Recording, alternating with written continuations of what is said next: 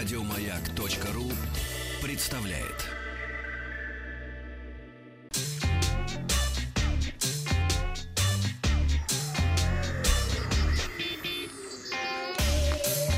Страна транзистория. Доброе утро. Компания HMD Global, э, владеющая брендом Nokia, объявила о начале приема предварительных заказов на смартфон Nokia 5.1 Plus в России. Э, смартфон представляет собой международную версию Nokia X5, которая дебютировала в Китае этим летом. Ну и главное, и, пожалуй, единственное отличие от китайской версии, это чисто Android 8.1 Oreo по программе Android One вместо оболочки для китайского рынка. Но мы помним, что чисто Android — это меньше приложений, соответственно, быстрее работа девайса в целом. Да? Конечно. А, смартфон получил, ну, потому что э, многие производители, большинство производителей, э, они лепят всегда свои какие-то оболочки на Android, да? А зачем они делают? Чтобы ну, выделяться как-то? Ну, свои программы какие-то, свои сервисы они туда встраивают и, и так далее. А вот сейчас Google э, запустил программу Android One, чисто Android, и, соответственно, работает он побыстрее, и больше места остается, особенно это для бюджетных смартфонов, э, в общем, довольно критично. А, ну, и как раз вот на китайском рынке у них, собственно, оболочка, а для Европы будет и для России, соответственно, чисто Android. Смартфон получил экран 5,86 дюйма с разрешением HD+, э, соотношением сторон 19 на 9, сканером отпечатков пальцев на задней панели, двойной основной камерой на 13,5 мегапикселей и фронтальной камерой на 8 мегапикселей. Nokia 5.1 э, Plus комплектуется 3 гигабайтами оперативной, 32 встроенной памяти с возможностью расширения карточками формата microSD. Ну и аккумулятор на 3060 мАч, что на сегодняшний день является необходимым минимумом. Nokia 5.1 Plus получил три цветовых решения. Глянцевый черный, глянцевый белый и глянцевый синий. Рекомендованная розничная цена в России 16 тысяч рублей. Зак Нильсон, э, автор популярного YouTube-канала Jerry Rick Everything, который специализируется на поджигании, царапании и другом издевательстве над смартфонами, проверил на прочность э, недавно вышедший Pocophone F1 компании Xiaomi, получивший название самого дешевого флагмана.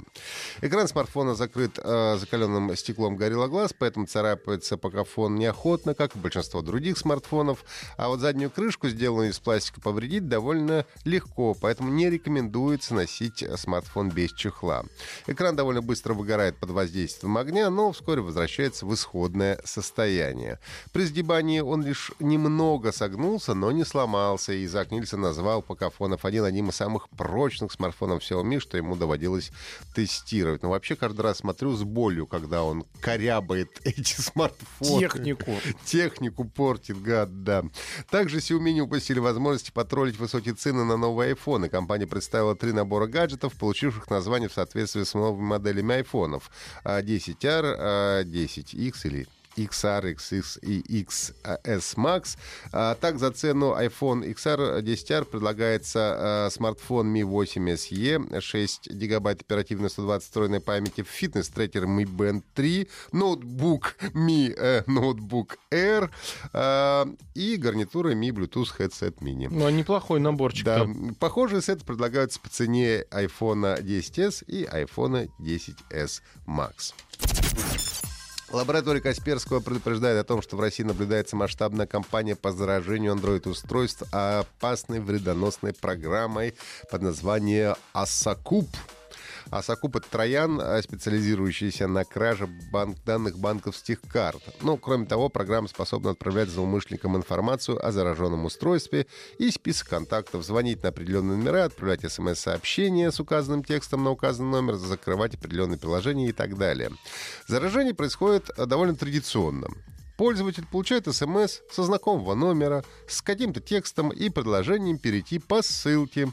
При переходе на сайт открывается э, страница загрузки трояна с инструкциями по его установке. Э, и, соответственно, пользователь сам все устанавливает.